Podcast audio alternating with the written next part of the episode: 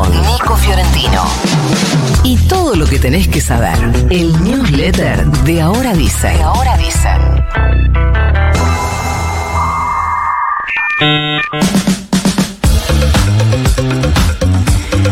Ayer eh, parte del colectivo Travesti Trans con organizaciones LGBTIQ marcharon desde Plaza de Mayo hasta el Congreso en el Día Internacional de la Memoria Trans, una actividad que se hace para esta fecha desde el año 2020, que este año tuvo como bandera el pedido de justicia por el travesticidio de Zoe López García, referente del Hotel Gondolín. Todavía la causa no habla de travesticidio, pero se está intentando que sea así. Ya contamos que Zoe fue asesinada por su pareja hace 10 días. En Plaza de Mayo se hizo el acto de las candelas para recordar amigues y familiares que ya no están. Fue una jornada dedicada a las víctimas de la transfobia. Y es el archivo de la memoria trans el que viene impulsando esta actividad en diversas plazas y en 2020 instituyó la marcha en la ciudad de Buenos Aires. Bomberos y brigadistas consiguieron contener el incendio forestal registrado en las sierras de Potrero de los Funes. Siguen las tareas de control del foco en los Molles, en el noroeste de San Luis. Hubo tres días de intensa actividad complicados por las inclemencias del tiempo. Hubo fuertes ráfagas de viento que dificultaban las tareas de bomberos y el despliegue de aviones hidrantes, pero se logró contener el foco de incendio que se desató en el Salto del Arco Iris, en las sierras linderas a la localidad de Potrero de los Funes, a 20 kilómetros de la capital de San Luis. Por lo menos seis personas murieron como consecuencia de fuertes lluvias que castigan la región sur de Brasil, en los estados de Santa Catarina y Río Grande do Sul. Prepárate porque las noticias para bueno, te iba a decir para esta fecha, pero la verdad que me parece que de acá a junio van a ser dramas climáticos en esta región. Al menos 31 personas fueron afectadas por las lluvias de Río Grande do Sul y más de 1.600 fueron desalojadas de sus viviendas. Y agrego, hablando de clima, que nueve personas fueron encontradas muertas en Turquía después de violentas tormentas y lluvias. 11 marineros siguen desaparecidos en el Mar Negro. Hay historias dramáticas en República Dominicana. No para de haber este tipo de noticias dramáticas sobre las consecuencias de estos climas mundiales inesperados. También pasó algo similar en Bolivia. En Corrientes hay alerta. El panorama difícil en materia climática y sus consecuencias. Hasta ayer no se había podido ordenar la tradición, la transición, perdón, la tradición, vaya a saber uno. Y eh, sigue en duda el encuentro, pero, pero información de último momento lo tiene en este momento en su portada Infobae, también lo puso en su cuenta de Twitter el eh, periodista Marcelo Bonelli que en instantes van a desayunar en la Quinta de Olivos el presidente Alberto Fernández y su sucesor, el presidente electo eh, Javier Milei. Subrayo esto porque decía, hasta ayer era todo especulaciones.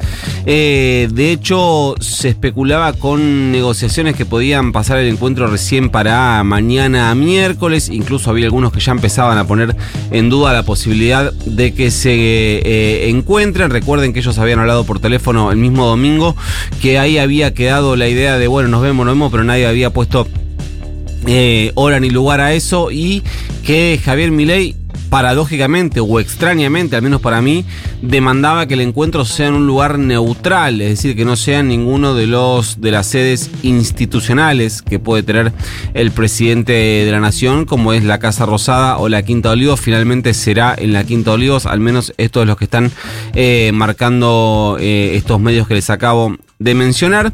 Eh, y em, lo difícil de esto es que si esto recién arranca así, no me quiero imaginar cómo va a seguir, así que bueno, creo que hay buenas señales, al menos en el inicio de la jornada hoy veremos cómo sigue.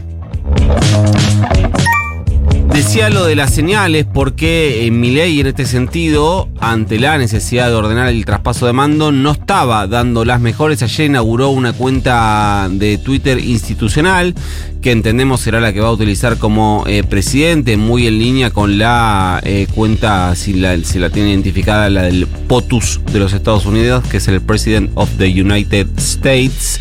Eh, incluso hasta replica Javier Milei en esta cuenta el logo que utiliza la Casa Blanca, en este caso con la, con la imagen de la Casa Rosada, en lugar de la Casa Blanca, ya corriéndose del tradicional uso del em, escudo nacional que venía utilizando el gobierno hasta acá. Además de ese, van a surgir nuevos logos. Una de las cosas que busca imprimirle la libertad avanza al nuevo gobierno es un cambio estético también muy inspirado en el gobierno de los Estados Unidos. ¿Qué dijo en su primera publicación en esta cuenta, nueva cuenta oficial institucional Jaime Milei? Bueno, primero que eh, se anunció mediante un comunicado que recién va a confirmar los nombramientos eh, después del 10 de diciembre, es decir, hasta el día que asuma, no van a confirmar quiénes son los miembros eh, que van a eh, componer su gabinete. Esto es paradójico porque ayer mismo el propio Milei confirmó varios nombres, ahora después un rato me meto con eso, eh, pero incluso hasta ayer estuvo reunido con Mauricio Macri para ver cómo desembarca la escudería del PRO en el gobierno, por lo cual es paradójico esto, pero bueno, pero además de esto, escuchen dos partes del comunicado que tenían que ver puntualmente con la transición y alimentaban los rumores de que esto se iba a empantanar. Decía en el comunicado Milei que hasta el 10 de diciembre el presidente y el ministro de Economía son los responsables constitucionales de la situación de los argentinos, bastante grave eh, sobre todo para lo que se abre un ratito que ahora se los cuento, y también había dicho que hasta este momento no hay ninguna reunión prevista entre el presidente y el presidente electo, subrayo que cito las fuentes, el periodista Marcelo Bonelli y el portal Infobae están confirmando que eh, se juntan ahora en instantes el presidente Alberto Fernández y Javier Milei.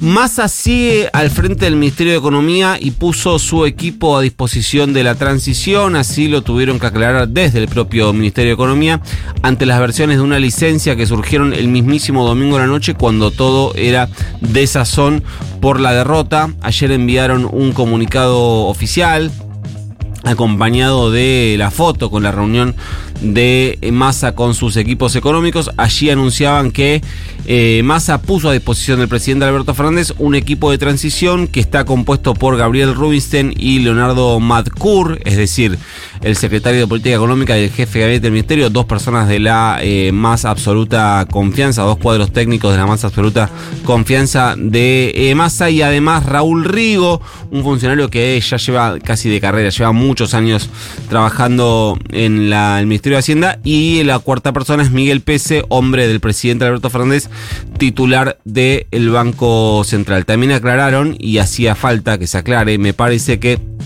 Massa va a seguir al frente del Ministerio de Economía. Algunas eh, cosas más para hoy se esperan medidas por parte de este equipo que se reunió ayer para contener el dólar, lo que igualmente va a ser bastante complicado.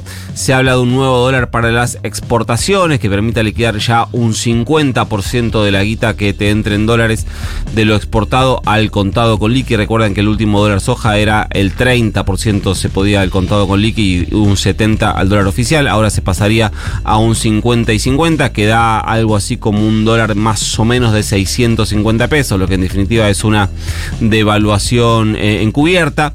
Todavía muy por debajo de lo que se cree se va a empezar a comercial- a comercializar el dólar en un ratito cuando hablan la- los bancos, eh, las cuevas, quise decir, digo los bancos, no las cuevas. Perdón. No los bancos, no los bancos, los bancos.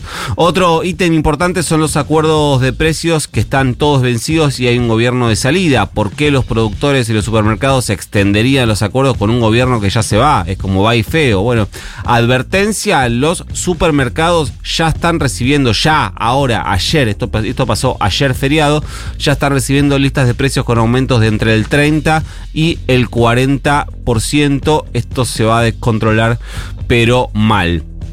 Y un último dato en este contexto es que hoy abren los eh, mercados, lo voy a decir así queda todo eh, bajo mismo manto, y todo la incertidumbre, eh, todo es incertidumbre y tensión. El dólar cripto, at- atención con esto, que, el- que es el único que se siguió negociando durante el feriado, tuvo un pico y después se siguió negociando mil mangos, incluso por debajo, en línea con el dólar eh, blue preelectoral, así que eh, llevemos un poco de tranquilidad. Lo que habrá que mirar es cuál es el comportamiento, sobre todo de los ahorristas.